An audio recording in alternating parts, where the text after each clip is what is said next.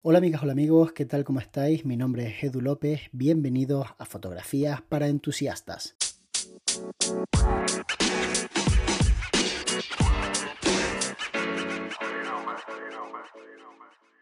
Aprovechando que estoy pasando unos días en el norte de mi isla, en un hotel precioso, seguramente incluso de fondo podéis escuchar un poco la brisa marina y algunos pajaritos, me gustaría hablar hoy sobre fotografía de lifestyle. Ya sabéis, ese tipo de fotografía que simula situaciones de la vida real, pero que los fotógrafos recreamos de una forma idílica, utilizando pues todo nuestro ingenio, la mejor de las composiciones, el mejor momento del día y pues por supuesto la ayuda de profesionales para simular pues un baño en la piscina, un cóctel, el momento en el que una familia está desayunando o sencillamente ese atardecer en el que una pareja está disfrutando de una puesta de sol. Para ello me gustaría invitar a Philip de Grot, que es amigo personal, fotógrafo especializado en este tipo de materia. Así que, hola Philip, gracias por animarte a grabar este podcast conmigo. ¿Qué tal, Edu? Gracias a ti, hombre. Oye, me consta que estás de hecho en Tenerife, que es justo donde yo vivo, porque tú vives también en otra isla, pero no en las Islas Canarias, sino en Baleares, ¿verdad? Sí, exacto. Y sin embargo, das la vuelta al mundo haciendo hoteles de forma continua. Sí, eh, ahora, ahora menos, desde luego, pero desde luego cuando no hay este panorama que es el que estamos viviendo, pues obviamente sí estoy como una media de entre tres, cuatro meses al año fuera eh, realizando fotografía, pues tanto de instalaciones gastronómicas como fotografía lifestyle, que esa es la parte que más me gusta. Lo que más te gusta a ti es la parte de lifestyle, o sea, también haces habitaciones, incluso me consta que también llevas muchos años haciendo 360, que no sé si todavía lo sigues haciendo.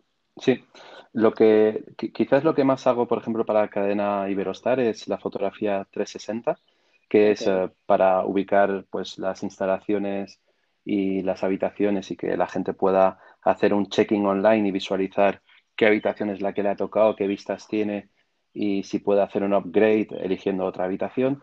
Entonces, ese es un proyecto que llevo haciendo desde 2012 y aparte de eso, durante todos estos años también lo que hemos ido haciendo mucho es eh, fotografía de las instalaciones pura, pura y dura y eh, fotografía de lifestyle. Cuando presupuestas, lo haces por diferentes paquetes o presupuestas por tiempo, porque aquí hay como un poco de debate entre los fotógrafos. Algunos dicen que presupuestar por tiempo no es lo correcto. Yo personalmente presupuesto por tiempo, pero me gustaría saber cómo lo haces tú. Antes eh, presupuestábamos por un pack eh, en el cual, pues a lo mejor nos decían, te, te vas a ir 16 días eh, qué es lo que nos presupuesta. Le pasábamos un presupuesto y casi siempre nos, lo rebatían diciendo son muchísimos días, tal. Entonces, pongo un ejemplo.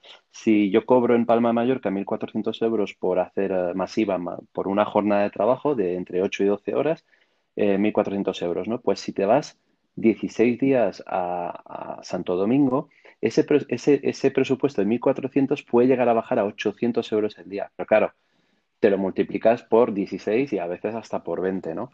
Entonces, para que veas que, muchas veces puedes tener una idea de yo valgo tanto, pero luego si te ponen sobre la mesa, estamos dispuestos a pagar hasta aquí y está, está pagado todo, el vuelo, alojamiento, comida, tal. para ti no tiene, para ti no tiene gastos, por así decirlo, son eh, limpios. Exacto.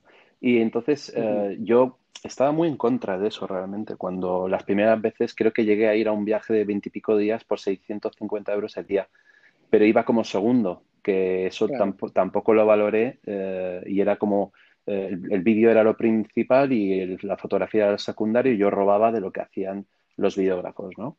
Y, realmente me lo tenía que haber tomado como que eso era un lujo, ¿sabes? Eh, cobrar eso y, y ir de segundo. Pero luego cuando fuimos de principal y nos dijeron que serían 800 y pico, me di cuenta de que, de que cuando ya son presupuestos así de grandes es lo normal, es lo habitual y si no dices que sí, pues vendrá otro y te lo cogerá. Es un poco el pescado que se muerde la cola, en plan, lo hago, no lo hago, lucho, lucho por, por lo que creo que es justo y tal.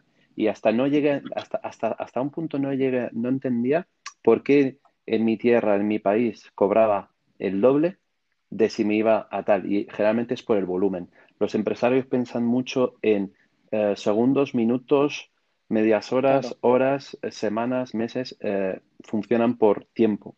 Entonces, a partir de ahí empecé a cambiar, que, a cobrar por tiempo, lo que valía mi tiempo. A mí me parece fantástico que hablemos de esto abiertamente en este formato, además, que no es un formato igual tan masivo como podría ser un vídeo de YouTube, en donde va a llegar más gente que no nos conoce de nada y que simplemente llega por el título o porque le salta el vídeo recomendado. ¿no? Creo que la gente que escucha este podcast sabe que nos dedicamos a la fotografía profesionalmente y de hecho creo que es el valor añadido de este podcast, el hecho de que hablamos de esto con conocimiento de causa porque diariamente hacemos esto y me gusta que le demos este toque realista, así que te felicito por compartir datos que yo en principio no pensé ni pretendía que lo hicieras, pero me alegro mucho porque creo que es la, la realidad, o sea, la realidad es que tú te puedes marcar el precio que tú quieras por día de trabajo, que después cuando venga el empresario con el maletín de dinero y te diga el proyecto son 20.000, pero tienes que trabajar 30 días, te va a dar igual si el cómputo general son 800, tú estás mirando también el, el, monto total y estás diciendo, hostia, es que esta cantidad de dinero, esta cantidad de trabajo, si no acepto este encargo, ya no es que venga otro y lo coja, es que estoy perdiendo todo este dinero que me están ofreciendo. Entonces, ¿qué voy a hacer en mi casa? ¿Sabes? Voy a mirar para la tele mientras estoy perdiendo 80. Es que a veces se nos va un poco la pinza con esto, ¿no? Una cosa es que tú digas, oye, un, un, proyecto puntual, vale, ¿cuánto vale al día? Pues mira, yo ir a un día a tal sitio vale eso, mil y pico euros. Muy bien. ¿Por qué? Pues porque tengo que programarlo, prepararlo, pero una vez ya estás en el lugar, ya te estás quedando allí, te levantas, lo tienes todo cubierto y lo único que tienes que hacer es encender la cámara y seguir trabajando, el precio no es el mismo. Exacto. Es decir, lo que sería en, economía lo que se llama el coste marginal. O sea, a mí me cuesta producir 100 eh, croquetas, me cuesta producirlas pues imagínate, ¿no? Pues eh, a 50 céntimos la croqueta me cuesta producirla 50 euros, 100 croquetas. Pero la número 101 no me cuesta lo mismo que la número 1, porque la número 1 tuve que prepararlo todo, mientras que la 101 ya está todo preparado. Entonces me parece muy bien que lo hagas de esa forma. en cualquier caso, no, de todas maneras, para, para, que, para aquel que haya hecho números y piense, wow, 600 euros o 800 euros el día, qué ganga.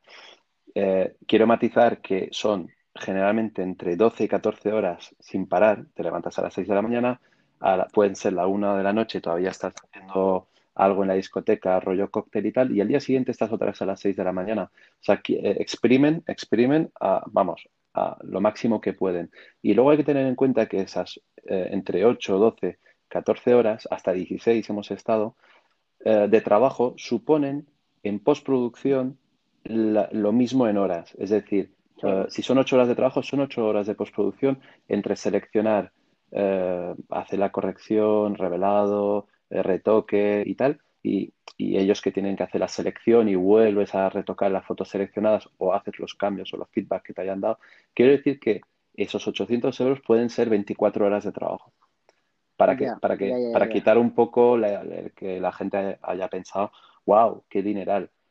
Por eso... No pienso que, no pienso que la gente crea que es un dineral, ¿eh? Al revés, creo que la gente cree que, bueno, esto estaría bien que nos lo dijerais por redes sociales, a través de, Instagram, pero yo tengo la sensación de que para mucha gente es como, esas tarifas son como bajarse eh, los pantalones, porque normalmente, por eso te felicitaba antes por mm. compartirla, los fotógrafos somos muchos de decir en público nuestro precio idílico, ¿no? En plan, no, no, yo cobro 1.500 euros el día o 2.000 euros el día. Y es como, vale, ¿cuántas veces has cobrado eso?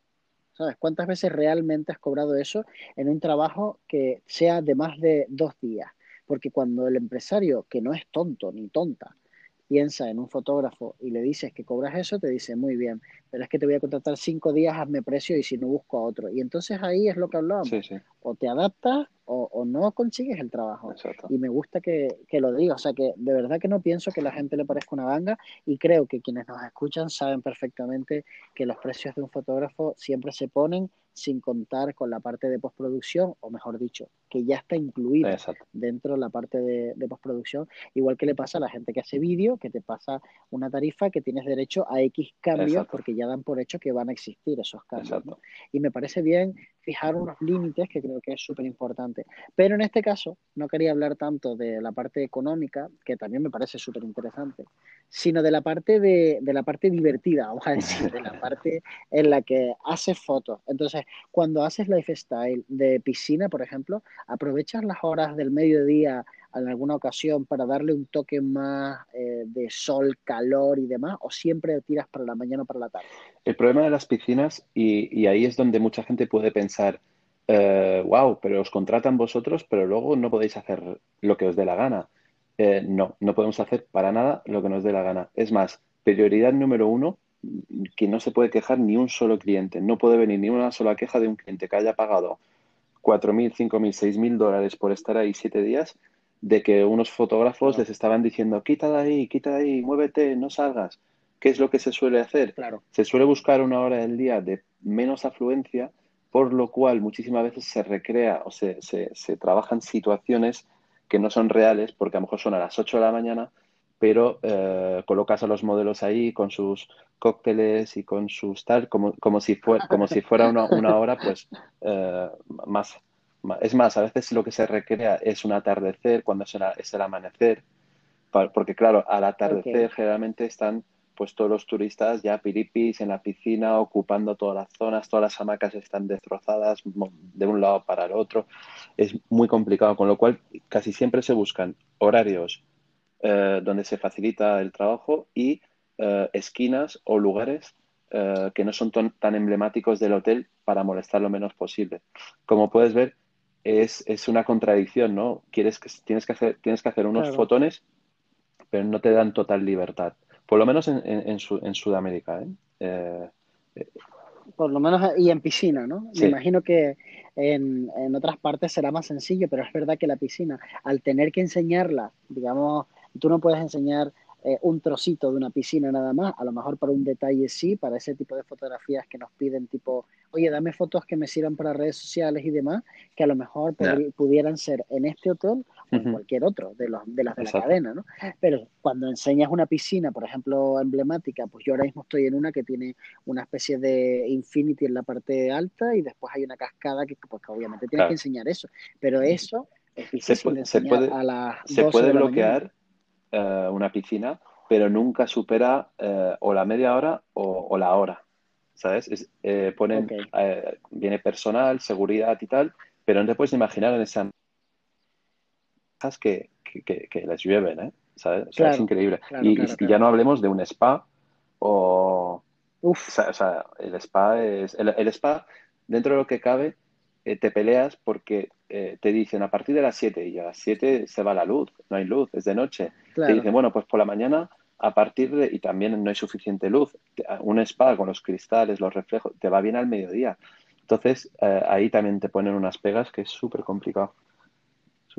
¿Y no es más rentable, pregunto, decirle a la pareja, o por ejemplo con la que estés trabajando, bueno, pues vamos al spa en el horario que te toque, o sea, te das de alta mediodía y demás, intentamos que no salga el resto de la gente a base de clonar o a base de, que, bueno, pues estoy sacando una parte del spa en donde en ese momento y con ese ángulo no hay nadie. O es que la gente se queja por simplemente tu presencia. Sí, por estar ahí con una cámara. Piensa que a veces no, no, no, lo, sabemos, pero a veces estás en hoteles de cinco estrellas que tú no sabes si ese hombre es un cirujano, eh, es conocido, es, es, alguien que, que, ve la cámara y ya dice, uff, si me hacen una foto y salgo, tal. No, a lo mejor, a lo mejor está en el hotel y la persona que la acompaña no es la misma que aparece en el registro. a ver, generalmente piensa que todas las hamacas están colocadas a partir de la noche, las colocan eh, y como hay muchísimas, las colocan súper bien. A partir de las 8 o 7 de la mañana hay una afluencia de público que viene y coloca sus toallas de colorines, tal, para para reservar esas hamacas. ¿no? Entonces tienes un, tienes un escueto tiempo muy corto de eh, poder fotografiar antes de que venga la marabunda y, y, te desmonte toda la zona preciosa y tal. ¿no? Pero lo que tú has dicho muchas veces es lo que acabamos haciendo, ¿no? eh, cuando ya no podemos contener más a la gente, se van colando y, ya estamos en la mente Photoshop, Photoshop, Photoshop. Hay mucho, mucho, mucho Photoshop. Claro, es que tengo la sensación de que desarrollar este trabajo, bueno, en realidad no es una sensación porque yo también lo he hecho y creo que es importante tener una gran tolerancia a la frustración como fotógrafos, entender cuál es nuestra posición y agachar las orejas y respirar hondo, porque es que hay muchos momentos en donde yo sientes que te lo están poniendo sí, difícil. Yo he tenido muchos, eh, habré hecho como viajes de shooting de este tipo, creo que cinco, ¿vale? Y no, haya ido, no ha habido viaje que no ha habido tensión, pero tensión con tu compañero, tensión con la de maquillaje, tensión con, la de marketing. Y, te arrepientes porque se hace una se hace un buen rollo y, tal que, que, vamos, la gente se convierte en amigos para toda la vida, ¿no? Porque es muy intenso, muchas horas y muchos días. Pero sí es verdad que a veces ah, llegas a un límite y son situaciones que te, te frustran. Eh, me acuerdo, estaba en una discoteca, teníamos que recrear el eh, momento de discoteca con pareja, humo, luces, y era tantas cosas. Eh, antes de que abrieran la discoteca, faltaba media hora para que abrieran, y yo veía que no conseguía la foto que, que yo quería. Eh, el DJ no, no, lo entendía, las luces no las ponía bien, el humo no era suficiente, las, eh, tal, los modelos cansados que ya hablaban entre ellos y se reían y tal. Y, me acuerdo que la chica de marketing dijo, da igual, Philip, déjalo. Ella lo hizo para bien, pero yo en ese momento me lo tomé como, si no lo puedes hacer, déjalo. y yo, en ese momento, en ese momento, pues reaccioné un poco así, no, no, vamos a seguir, vamos a seguir, lo vamos a hacer, tal, no sé qué. Claro, tú igual te lo, te lo tomaste a lo personal, en plan, como si la culpa fuera tuya. Creo que también es importante entender que nosotros somos parte de un engranaje, de una cadena, y que sí, es verdad que posiblemente seamos los que más cobramos de toda la cadena, pero a veces es que no es culpa nuestra. O sea, quiere decir, hay situaciones en las que uno está ahí y piensa, es que esto no va a salir y es que la culpa no es mía. O sea, es que yo, por mucho que yo haga, aquí tengo varias posibilidades. O acepto la realidad y tengo que repetir lo que sea, o, o, me pongo en modo energúmeno y es que es peor porque al final es lo que tú dices, que creas un clima súper desagradable y a lo mejor pierdes el trabajo en el futuro por querer hacerlo bien. Entonces es como, prefiero venir en otro momento o intentar buscar la manera de, recrear pero, la situación. Pero son, son situaciones que con el, tiempo, yo ahora viéndolo con perspectiva, eh, recuerdo que el último viaje que fue en Aruba, que hicimos un shooting muy chulo, eh, fue el mejor. Y fue porque ya la veteranía hace que te lo tomes con otra filosofía y otra perspectiva. O sea, como en todo, eh, en el sector fotográfico, eh, siempre digo, hay diferentes sectores. Está el gastronómico, el de instalaciones, el de lifestyle, y cada uno requiere de, de, práctica, conocimiento y, eso te hace crecer. Y, vas a tu primer shooting, a tu segundo, a tu tercer, y cuando vas al quinto dices, ahora ya, ya está. cuando veo que, no se puede, miro a mi compañero y digo, bueno, yo creo que con lo que tenemos, algo hay. Ya, ya, no, ya, no, ya, no, ya no te pones en plan, no, es que no lo tenemos, esto no se puede hacer, hay que no sé qué, hay que organizarse mejor, sino que ya dices, venga, va, si acaso lo, A mí me, sí, sí, totalmente de acuerdo. A mí me pasa mucho con las agencias con las que trabajo, eh, me gusta trabajar con las mismas personas porque generas ese nivel de empatía de que esa persona ya ha estado en varios shootings contigo y entonces llega un punto en el que él ya sabe, aunque no haya venido, que si tú le dices que no se podía hacer mejor, es que no se podía hacer mejor. O sea, es que no tiene más que decir. Porque lo que más rabia siempre me ha dado es la gente que te pide, pero de una forma que no es realista, que te dice, no, es que esto tenía que salir de esta manera. Y tú dices, mira, es que de esa manera no se puede. hay veces que no se puede, es real, es que no se puede. Entonces, creo que el desgaste que a veces sufrimos los fotógrafos porque idealizamos situaciones que después no se dan, pues deberíamos controlarlo un poco más, porque al final esto no es más que otro trabajo cualquiera y nosotros hemos decidido... No, pero es que además te, digo que me sorprendía que el feedback después del shooting con lo que es eh, la, empresa, Hoteles Barceló o Iberostar y tal, era muy bueno y donde tú pensabas que te iban a caer de palos, no te decían nada. Y es porque la de marketing que estaba ahí contigo, parte de su trabajo es justificar qué pasó, porque ella también, ella también es responsable. Con lo cual, al final, yo me di cuenta de que mientras la de marketing te mire y te diga, tranquilo, creo que con eso podemos tirar, o si no, repetimos o lo que sea y tal, pero eso no lo sabes hasta que no tienes experiencia y horas en, en un shooting de este tipo.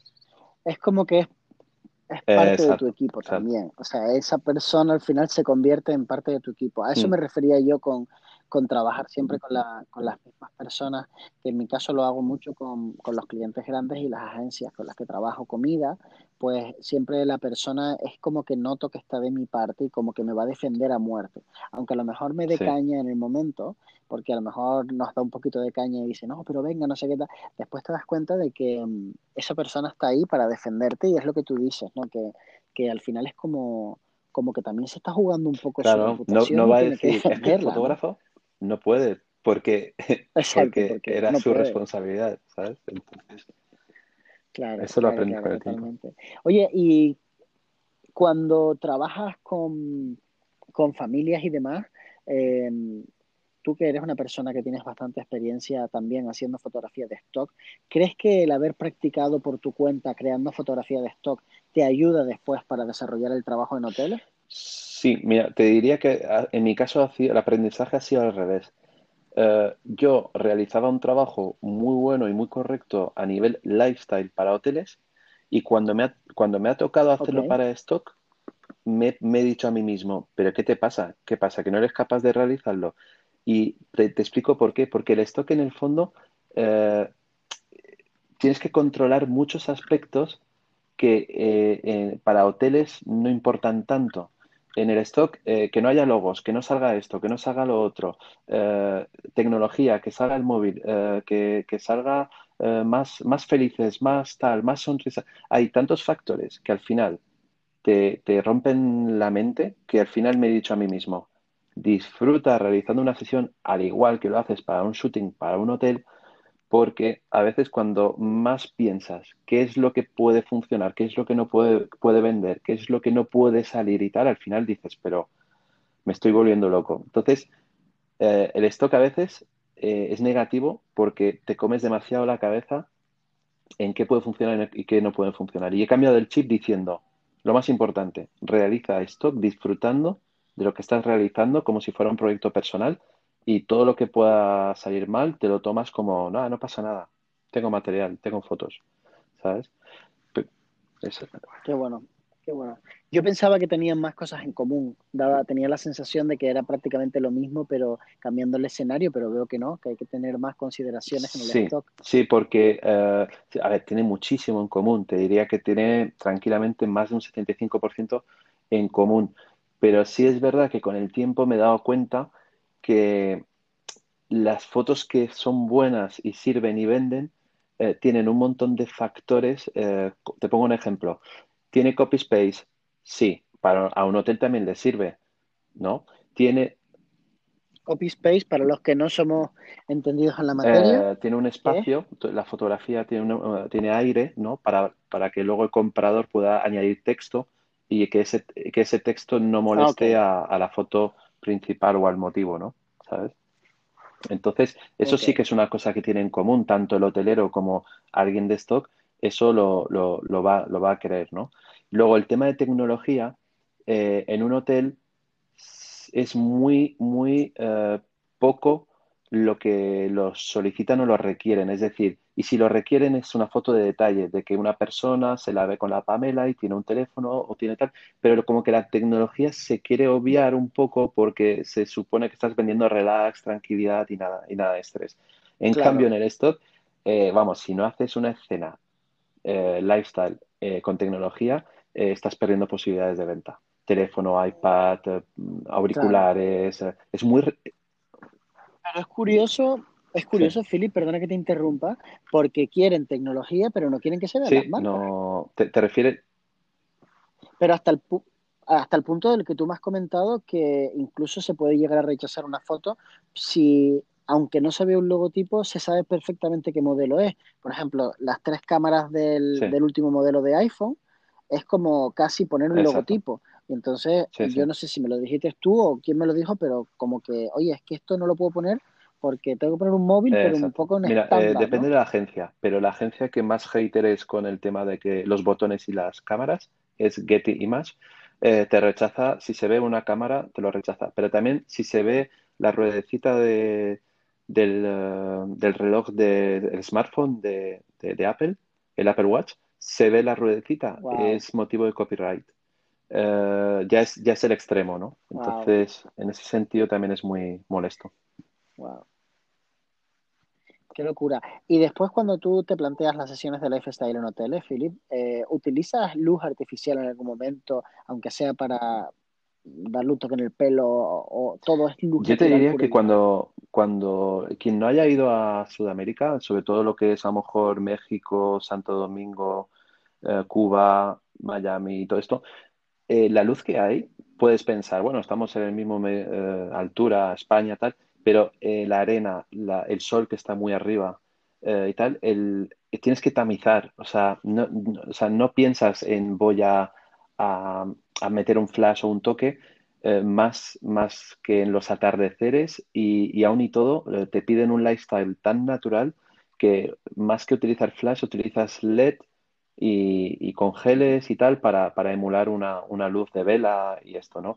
Pero flash, flash, flash lo llevas para hacer interiores, eh, lo que es eh, eh, la discoteca o, lo que es el, casino o bares y tal, pero, o restaurantes, pero no, no en exteriores. Lo que haces en exteriores es tamizar y consigues una luz envolvente brutal. Por eso siempre veréis shootings en, en, Sudamérica que hay cuatro tíos eh, aguantando un tamizador que a lo mejor tiene 5 metros por 3, ¿sabes?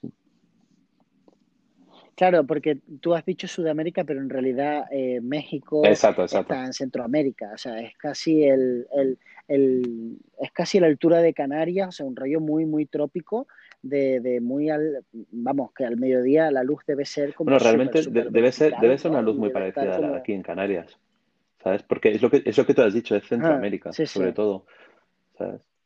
Sí, sí. Es que además eh, la gente ignora que casi todas las producciones potentes de marcas como, yo qué sé, cualquier marca textil que veis que hay lifestyle en exteriores, ¿no? En donde salen los modelos ahí en la calle, casi siempre la luz está, eh, o sea, casi siempre se utiliza lo que dice Philip, que son difusores más y reflectores, más que flashes en sí mismos. Los flashes se utilizan más en lugares en donde eh, como dicen mis amigos, no se gasta tanta luz, ¿no? Y están como más en plan, eso me lo dice un productor que, me dice, es que es difícil vender flashes en Canarias porque es muy buena luz, es más fácil venderlos en, Suiza, ¿no? Es más sencillo, que tienen que necesitar más los flashes y demás. Mm. Es curioso porque me imagino que el coste de, bueno, no me lo imagino, lo sé, el coste de un flash es muy superior al de un sistema de, como de Sandbaus, que es una marca que, por si queréis apuntar, que tiene realmente un nivel guapísimo en lo que sería el tema de los difusores y los reflectores, porque traen como unos apliques para que te los puedas poner incluso en la cintura y entonces sube el boom stick hacia arriba tres o cuatro metros y entonces tienes como la sombrilla. Entonces está como súper guay, pero siendo más barato que los, que los flashes, lo que sí que es más caro es el factor humano, porque tienes que meter a más gente en el sitio. Y ahí, y ahí es donde entra el factor contratar gente eh, de la localización a la que vayas. Eh, tanto, eh, claro, ah, tanto como alquilar el material ahí. Ellos están tan acostumbrados, o sea, tú puedes pensar, no, todo lo tengo que llevar desde España porque es mi equipo, es mi material, te digo yo que al final, eh, aduanas, el controles, qué puedes llevar, qué no puedes llevar, las tasas, tal, eh, al final es mucho mejor.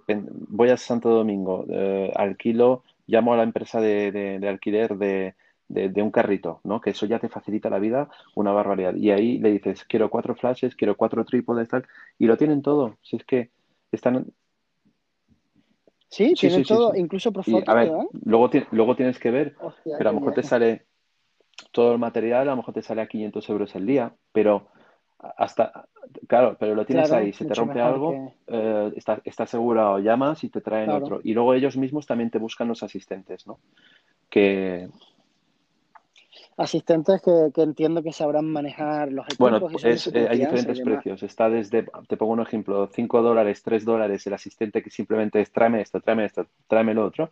Y luego eh, el que yo llamo ayudante, sí. El, asistente técnico, ¿no? Que, entiende de, si le hablas de diafragma, de velocidad o de potencia, pues sabe lo que dices. Sí.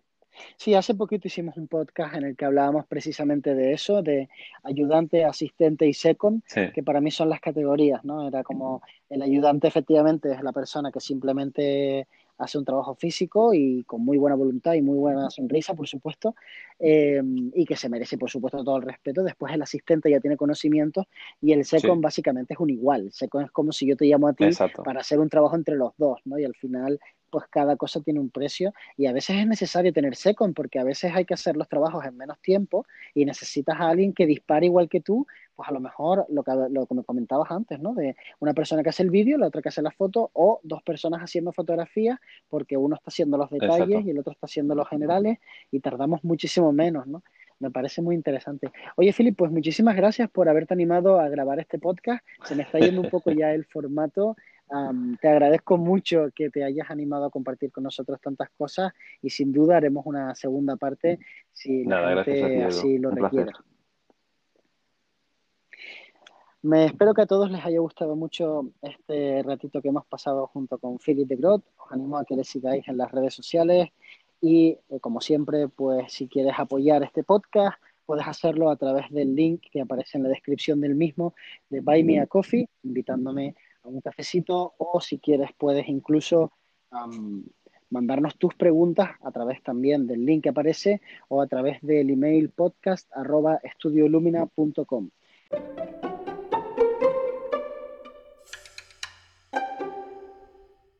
Nos vemos muy pronto. De hecho, nos vemos mañana.